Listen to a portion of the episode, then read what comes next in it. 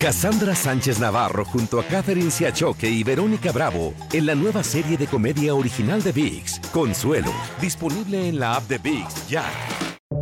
Buenos días, estas son las noticias en un minuto.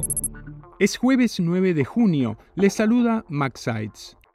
Las víctimas de la luz del mundo calificaron de devastadora la sentencia reducida contra el líder de la iglesia, el mexicano Naasón Joaquín. El llamado apóstol fue condenado en Los Ángeles a casi 17 años de prisión por tres de los 17 cargos que enfrentaba por abuso sexual de menores.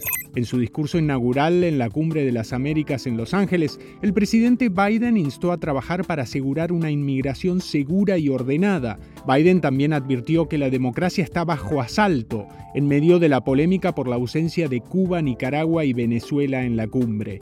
El comité que investiga el asalto al Capitolio por parte de una turba de simpatizantes de Trump en enero de 2021 revelará este jueves algunos de sus hallazgos y mostrará imágenes inéditas del hecho.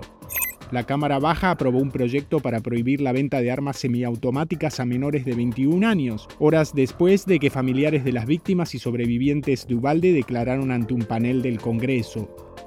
Más información en nuestras redes sociales y univisionoticias.com.